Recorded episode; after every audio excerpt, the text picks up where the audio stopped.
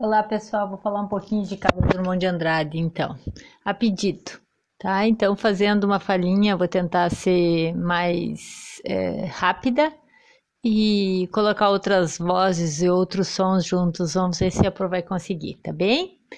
É, primeiro, eu queria justificar as fotos que vocês viram naquela aula, é que Carlos Drummond de Andrade nasceu numa cidade bem pequena de Minas Gerais, chamada Itabira, e a família dele era uma família muito rica.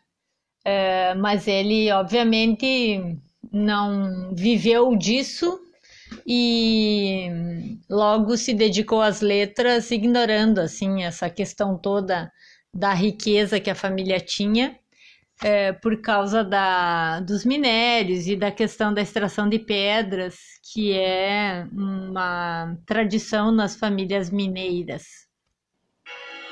Itabira, de extraordinária riqueza mineral, já entrara no ciclo da exploração pelos ingleses da Iron Company.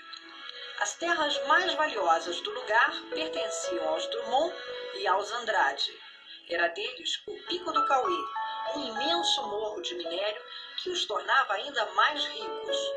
O menino Carlito mal se apercebia da riqueza da família e queria dizer para vocês que eu não sei se foi uma das fotos, mas é, dentro da cidade, que é uma cidade bem pequena, é, tem o Pico do Amor, que é onde fica o Memorial Drummond, é, de onde eu tirei outras fotos que depois eu posso mostrar para vocês. E ali você visita o Pico do Amor. E daí tem uma coisa muito especial, porque quando eu estive lá, é, eu trouxe uma pedra, uma pedra do meio do caminho. E eu trouxe na minha bolsa na viagem, desde lá, especialmente para que vocês pudessem sentir também, além de ver, sentir esta pedra. Bom, mas queria dizer para vocês, explicar um pouquinho daquela história de, eh, de poeta gauche, que geralmente aparece relacionado ao Drummond. Né? O Carlos Drummond de Andrade era diferente. E ele dizia assim que quando todos gostavam de ganhar uma bicicleta de Natal, ele queria um livro. Quando todo mundo ia jogar pelada no pátio da escola, ele queria ir para a biblioteca. Então, realmente se achava muito diferente. E daí vem a expressão gauche, que esse gauche é, é, do, é do, do, do francês, quer dizer esquerdo no sentido, no sentido de diferente, tá? Quem escreve com a mão canhota, quem é canhoto, sabe que você é diferente, né? Que as coisas foram feitas para os destros, né? Enfim, que a alça da xícara, existe já várias coisas que são feitas para quem é canhoto, mas você que é canhoto sabe que é diferente. E é nesse sentido de ser diferente, quando a tradição era, quando o comum era é, fazer outras coisas, que acabou legando a ele o poeta gauche, que inclusive é uma das fases né, da, da literatura drummondiana, é chamada essa coisa da literatura gauche. E ele realmente é, cresceu gostando e fazendo coisas diferentes. Interior de Minas, na vizinhança deste casarão, onde passou a infância, o menino Carlito chamava a atenção pelo jeito diferente, meio esquisito. Ele era um menino assim, gostava de brincar com pedra, conversava com nuvem, conversava com um passarinho. Espelhado dele preferia os brinquedos, largava os brinquedos caros que o pai dele comprava, o pai dele era coronel riquíssimo, para poder brincar com as coisas. Bom, é só para dar um depoimento de uma tia-avó, é, uma entrevista de uma tia-avó. Então, é só para explicar essa expressão de poesia gauche, de poeta gauche, até porque isso, essa expressão está no início do poema das Sete Faces, quando o anjo torto desses que vive na sombra é, disse: Vai, Carlos, ser gauche na vida. Então, eu estou falando dessa primeira estrofe do poema das Sete Faces, que tem essa expressão. É, daí tem, nós temos que também lembrar das, das fases né, da, da poesia dele. Vocês podem acompanhar a fala da Pro com a apostila de vocês, porque ali na aula 5, parece que é, nós temos algumas coisas, temos as quatro fases e mais algumas características assim. tá? Tem a, a, fase mais importante é a fase social. Mas antes eu só queria colocar é, uma curiosidade sobre uma passagem dele por uma das escolas quando ele esteve interno no Colégio Anchieta e que eu achei curiosa e queria compartilhar. Por vezes angustiante, ora desesperador. Um mundo que se descortina para ele aos poucos, em etapas. Primeiro, na rápida passagem de apenas um ano pela capital mineira. Na volta a Itabira e depois como aluno interno do Colégio Anchieta, em Nova Friburgo, Rio de Janeiro. Ali, o jovem mineiro viveria um marcante e traumático momento: a expulsão do colégio por discordar do professor de português. A acusação foi de insubordinação mental. Eu não tinha ouvido falar isso ainda e achei muito curioso. Só quero dizer para vocês que é possível você discordar, que você questionar, e eu tenho certeza que as coisas bonitas que a gente descobre no mundo são pelos momentos que a gente se questionou, que a gente duvidou ou que a gente discordou. Tá? Então, cada vez eu aprendo mais e acho que vou me construindo também como pessoa e como professora em cada coisa dessa que a gente escuta. Queria dizer para vocês algo que eu acho que vocês devem lembrar, que a estreia dele se deu com o poema No Meio do Caminho, e esse poema... Ah, enfim, tem várias coisas sobre esse poema, né, que tem a ver com a simplicidade, com a repetição, e eu achei uma falinha de, é, de um poeta chamado Afonso Romano de Santana sobre o No Meio do Caminho, que eu vou colocar para vocês.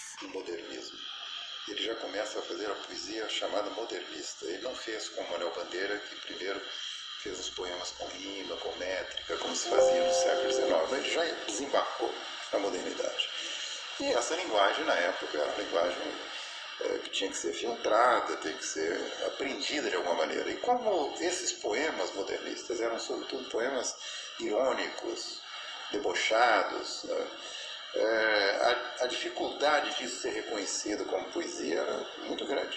Exemplo. E daí eu queria partilhar é, aqui uma questão do, do, ainda continuando sobre no meio do caminho, só um pouquinho porque eu estou colocando o outro vídeo aqui que eu estou reproduzindo dele para poder vocês não cansarem tanto da voz da Pro e ter outras vozes no meio para ficar um pouquinho mais divertido, tá? Mas eu tô ainda aprendendo a fazer isso tudo. Então, vocês vão ter que ter um pouquinho de paciência nesses meus primeiros podcasts aqui. É, vou colocar para vocês a voz do Drummond, vocês vão ouvir agora, tá? E ainda na, na questão do no meio do caminho. Um tanto conhecido, realmente ele é, despertou uma, uma certa, um certo movimento, não digo de, de indignação, mas de irritação, porque ele era tão simples, era tão barato, por assim dizer, as palavras eram tão poucas, que as pessoas diziam, puxa, mas como é que isso pode ser um poema? Um poema tem que ser complicado, um poema tem que ter adjetivos brilhantes, tem que ter frases inteligentes, tem que ser notas eruditas. E o meu poema não tinha nada, mas exatamente a minha intenção era essa, era fazer um poema com o um mínimo de palavras, bem repetido, bem massacrante, bem chato, para explorar as possibilidades da repetição da palavra. Tá, enfim, daí você sabe muito bem que a gente está falando daquele no meio do caminho tinha uma pedra, tinha uma pedra no meio do caminho, no meio do, do caminho tinha uma pedra. Jamais me esquecerei dessa imagem que ficou marcada em minhas retinas tão fatigadas de que no meio do caminho tinha uma pedra, tinha uma pedra no meio do caminho, no meio do caminho tinha uma pedra. Lembraram dele, né? Acho que é o projeto declamou em alto. Vamos falar de outros aspectos de algumas questões sobre algumas mulheres, assim, como Dumont foi casado e ele teve uma única filha. Teve uma ligação fortíssima com essa filha, no sentido até de que a morte dos dois é uma questão bem curiosa. É, o Drummond vai morrer exatos uma semana depois dessa filha, porque ele teve uma única filha, a ligação fortíssima que eles tinham fez com que quando essa filha teve câncer e, e ela já estava morando fora do Brasil, ela estava casada com um argentino, ela morava fora do Brasil, ele se deslocava, ficava um tempo para ajudar na recuperação dela, para cuidar dela, na verdade, daí ela se recuperava um pouco daí ele voltava, daí o câncer evoluía novamente. Foi um período bem difícil, assim, bem traumático para os dois. E, enfim, determinada situação ela acabou falecendo e ele, carregando o caixão dela durante o enterro, ele teria dito para algum repórter dentro de poucos dias ou dentro em breve, algo assim, estarei traçando esse mesmo caminho. E pelo parece-me que exatamente sete dias depois, no mesmo dia da semana, ele faleceu. Então, essa coisa de que a morte dos dois está muito ligada ficou, ficou muito marcante. Ele era casado, né? Quando ele faleceu, foi casado uma única vez com uma única mulher, só que teve um episódio bastante curioso sobre isso, porque o Drummond teve uma amante nos últimos 30 anos da sua vida. E isso ficou muito marcante porque, ah, enfim, a gente não consegue imaginar uma pessoa tendo um, um caso extraconjugal durante 30 anos, né? e ela teria ficado com os direitos da publicação de um livro, que é o único livro de poesia erótica é, do Drummond, com publicação póstuma daí porque ela cumpriu o que ele teria combinado com ela, que é esse livro só vir a ser publicado com o falecimento dele. Ninguém, no entanto, teve mais o amor do poeta que sua filha Maria Julieta. Também escritora, Maria Julieta, desde criança, tinha do pai um amor devotado. Os dois eram cúmplices. Pelos olhos do pai, a filha descobriu o mundo. O pai se renovava através da filha. Enfim, só para dar alguns depoimentos sobre isso. Agora eu queria que vocês fossem lá para a apostila de vocês e olhassem na aula 5 as quatro fases do Drummond. O Drummond teve a primeira fase, como eu disse para vocês, chamada fase gauche, que são desde o primeiro eh, livro publicado por ele, que é o Alguma Poesia em 1930, que é o livro de estreia, que é onde inclusive tenho no meio do caminho, eh, até as obras publicadas eh, até 1939. A segunda fase, que é a fase social, é a fase mais importante. O Drummond não é soci social, mas as obras da fase social são as mais marcantes, mais caem em Enem, vestibular. É, esse Drummond social envolve as obras publicadas de 1939 a 1945. Não é uma coincidência, não. É bem o período da Segunda Guerra Mundial, tá? É a data de início e fim. É, como a obra dele se alongou, né? Ele vai falecer na década de 80 do século passado. Ele ainda tem mais duas fases. A terceira fase é a fase do não, é, que seria as obras de 1945 a 60, e a última fase é a fase da memória, obras publicadas a partir de 60 até o seu falecimento. E dessas obras, obviamente, o grande destaque aqui ficam, fica para a Rosa do Povo. A Rosa do Povo é o símbolo máximo da poesia engajada, da poesia social, da poesia que tem temática universalista, que fala sobre desejo de liberdade, de paz, de solidariedade. É, e quando ele se preocupa com um tempo em especial, que ele diz que o que mais vale é o tempo presente. O tempo presente fica muito claro, se vocês estão com a apostila na mão, é, na, na, na, no poema Os Ombros Suportam o Mundo. E acho que valeria uma análise do poema Os Ombros Suportam o Mundo para você compreender assim essa questão da de como um, como o poeta se preocupa com o momento agora, porque enfim, é muito intensa a questão da ditadura e da guerra é muito sofrido e é muito difícil de você imaginar se vai ter um futuro, vai ter um amanhã. Então, o tempo presente ficou clássico, como eu disse, o agora, o estar no mundo, que inclusive eu aprofundei um pouquinho com um ou outro colega que fez alguma uh, perguntinha dentro do Classroom, né? É o meu momento agora, esse momento em que a gente está em guerra e que temos uma ditadura, esse é o momento mais intenso, mais importante e mais preocupante.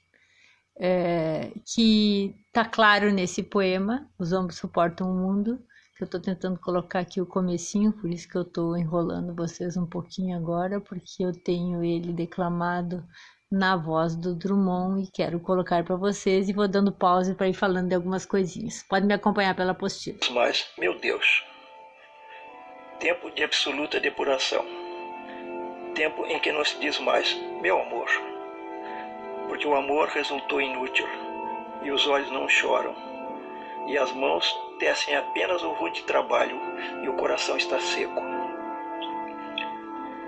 Em vão mulheres batem à porta, não abrirás. Ficaste sozinho, a luz apagou-se. Mas na sombra teus olhos resplandecem enormes. És todo certeza, já não sabes sofrer, e nada esperas de teus amigos. Pouco importa vir a velhice. Que é a velhice?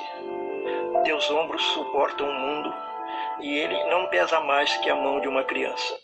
Tá, eu acabei colocando os ombros suportam o mundo e não mãos dadas. Tá? Mas os ombros suportam o mundo tem o mesmo caráter social, mesma questão universal. Desculpa, peguei aqui, achei que eu tinha marcado o mãos dadas e tinha marcado os ombros suportam o mundo. Mas é a voz do Drummond, é poesia social é, tá dentro da Rosa do Povo e ele mostra essa coisa de que talvez nem o amor que é considerado o sentimento superior a tudo e a todos consiga salvar essa desordem, essa desorganização, essa sensação de fim. Eu vou colocar o poema, soltar o poema aqui até o final, para que vocês usufruam dele, então, enfim, só para destacar, nós estamos ouvindo Os Ombros Suportam o Mundo na voz do Drummond. As guerras, as fomes, as discussões dentro dos edifícios provam apenas que a vida prossegue e nem todos se libertaram ainda. Alguns, achando bárbaro o espetáculo, prefeririam, os delicados, morrer. Chegou um tempo em que não adianta morrer. Chegou um tempo em que a vida é uma ordem a vida apenas, sem mistificação. Tá bom. Agora eu vou voltar então. Nós estamos falando da segunda fase, tá? É, falamos das quatro fases, mas esse é um exemplo de poema da segunda fase. É, queria falar desse, dessa questão do universalismo da poesia do Drummond, o Drummond tem uma poesia que poderia ser lida, apesar de ser ah, a Segunda Guerra Mundial, era ditadura, sim. Mas o desencontro, a falta de esperança, as questões existencialistas tão discutidas pelo Drummond, elas têm um caráter universal e toda a, a poesia do Quintana, a poesia da Cecília, a poesia do, do Vinícius também, ela é uma marca da, do universalismo. Então eu gostaria que vocês memorizassem isso, tá? Que enquanto você sabe que a poesia da primeira fase, aquela do Oswald e do Mário de Andrade, ela é tipicamente a revolta daquele período, essa poesia agora ela tem um caráter universal. Vou colocar algumas falas sobre isso aqui que eu separei. Ele escrever poesia, tá? Drummond é Deus compreende? Porque é uma coisa assim tão impressionante, porque você a obra dele você abre em qualquer época, em qualquer em qualquer momento em que você viva, viva você é como uma é como uma Bíblia. É bom. É, essa ideia de que em qualquer época, né, transfere para vocês um pouquinho da questão do universalismo. É, claro que você tem como interpretar o interessante, inclusive, que se diz assim, ó, você lê um, uh, determinados poemas mãos dadas, né? É, eu acho os mãos, mãos dadas assim fortíssimo até para o nosso momento agora. Eu quero encerrar essa aula dizendo para vocês o mãos dadas que eu achei que era esse que eu tinha marcado antes, tá? Porque agora nós temos que permanecer de mãos dadas. Então veja que um poema com mãos dadas podia ser uma quarentena pelo coronavírus, podia ser a ditadura Vargas, poderia ser a Segunda Guerra Mundial, ou poderia ser qualquer momento extremo de sofrimento e angústia e solidão que você se encontre em determinados períodos da vida. Esse é exatamente o caráter universal, então, que eu estou querendo destacar para vocês da poesia do Drummond. É, nós temos também, deixa eu ver se encontro aqui, que eu queria não ter que editar muito esse podcast, por isso que é por outras vezes dando umas pausas, assim, que parece que eu estou enrolando vocês, tá? Mas eu queria que vocês ouvissem é, a declamação do Consolo na Praia. Tá? Deixa eu só tentar colocar aqui, às vezes eu boto o finzinho de algum outro momento, mas esse Consolo na praia aqui, tá aqui, pertinho, na voz do Drummond também, tá bom? as provas, né? Consolo na praia. Vamos, não chores. A infância está perdida. A mocidade está perdida. Mas a vida não se perdeu. O primeiro amor passou. O segundo amor passou. O terceiro amor passou. Mas o coração continua. É, veja que esse é aberto, né? Consolo na praia é, é clássico disso, tá? É, o primeiro amor, o segundo amor, o terceiro amor pode ser uma questão muito de pares amorosos, mas pode ser os grandes amores da tua vida. Por exemplo, todo mundo sabe que um dos grandes amores da minha vida é a literatura. Então você pode pensar no tipo de amor que você entender ser o melhor. Queria falar um pouquinho de um livro chamado Claro Enigma, que já está na terceira fase do Drummond. Não são fases que a gente fala muito, mas eu queria que vocês entendessem assim o tamanho do Drummond. Ah, o Drummond não é só social, o Drummond não é só é, o poeta que falou de Itabira, o Drummond é esse quase é a fala que vocês escutaram há pouco esse depoimento dizendo que ele é uma Bíblia, que ele é Deus. E eu queria que vocês soubessem um pouquinho assim, porque ele deixa de lado um pouco a questão do social, e vocês vão ouvir um pouquinho sobre o poema Oficina Irritada, é, que aborda um outro aspecto, que é o Drummond fazer, falando sobre o seu próprio fazer poético, sobre o fazer poético. Acho que você lembra muito bem que o nome dessa característica é metalinguagem, tá? Então nós temos também um Drummond metalinguístico. Em todas as fases dele ele falou sobre isso, tá? Mas aqui no caso é o poema Oficina Irritada que está dentro de Claro Enigma. Como poeta algum ousar escrever. Eu quero pintar um soneto escuro, seco, abafado, difícil de ler. Quero que meu soneto no futuro não desperte em ninguém nenhum prazer, e que, no seu maligno ar imaturo, ao mesmo tempo saiba ser, não ser. E lembrar também que dentre esses todos esses Drummonds, você tem sempre um poeta lírico, é bem difícil de imaginar, ele era tão social, ele era engajado politicamente, né? e como que ele era lírico. O lirismo do Drummond é muito amplo, é amplo por demais, assim, e é uma marca muito forte nele, tá? o lirismo. Ele fala de amor, fala do amor universal, ele fala do amor por um par amoroso, ele fala do assunto o amor, às vezes ele desanima, acha que nem o amor vai conseguir ultrapassar tanto sofrimento, tanto é, desespero, que é o período da guerra, mas é o mas o Drummond ele é em essência um poeta lírico que fala de amor. Queria colocar aqui para vocês um pedacinho do poema Memória, é, que vocês vão ouvir na voz dele também. Tinha confundido este coração Nada pode o ouvido contra o sem sentido apelo do não. As coisas tangíveis tornam-se insensíveis à palma da mão. Mas as coisas findas, muito mais que lindas, essas ficarão. Eu diria. Se você imagina, esse é um poema que fala sobre as pessoas que não dão valor pro seu amor quando ele está junto e depois quando perdem sentem falta. Isso é mais velho que andar para frente. Quase todo mundo já ouviu falar um depoimento de alguém, ah, agora que perdi, eu vi como era bom e essas coisas assim. Tá? Então vejam que ele abordou esses temas que são bem clássicos. Então, eu queria só terminar com, uh, dando um, a certeza para vocês de que nós estamos de mãos dadas e dizer para vocês que tá doendo pra caramba daqui. Vocês sabem como eu me emociono e como eu me empolgo em dar aula para vocês. Como estar em aula é algo vital para mim. Eu sou professora, eu não estou professora, a minha vida é essa. E eu digo para vocês que não imaginei que na minha vida eu ia viver algo semelhante. Então, por isso eu envio a minha voz para vocês, para que vocês imaginem a Pro abrindo a mala, abrindo meus livros e lendo poemas para vocês.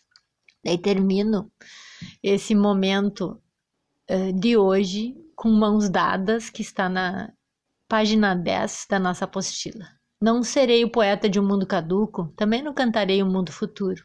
Estou preso à vida, e olha, os meus companheiros estão taciturnos, mas nutrem grandes esperanças.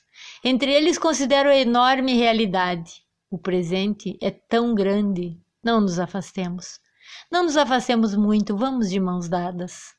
Não serei o cantor de uma mulher, de uma história, não direi os suspiros ao anoitecer, a paisagem vista da janela. Não distribuirei entorpecentes ou cartas de suicida. Não fugirei para as ilhas, nem serei raptado por serafins. O tempo é a minha matéria. O tempo presente, os homens presentes, a vida presente. Beijo, gente.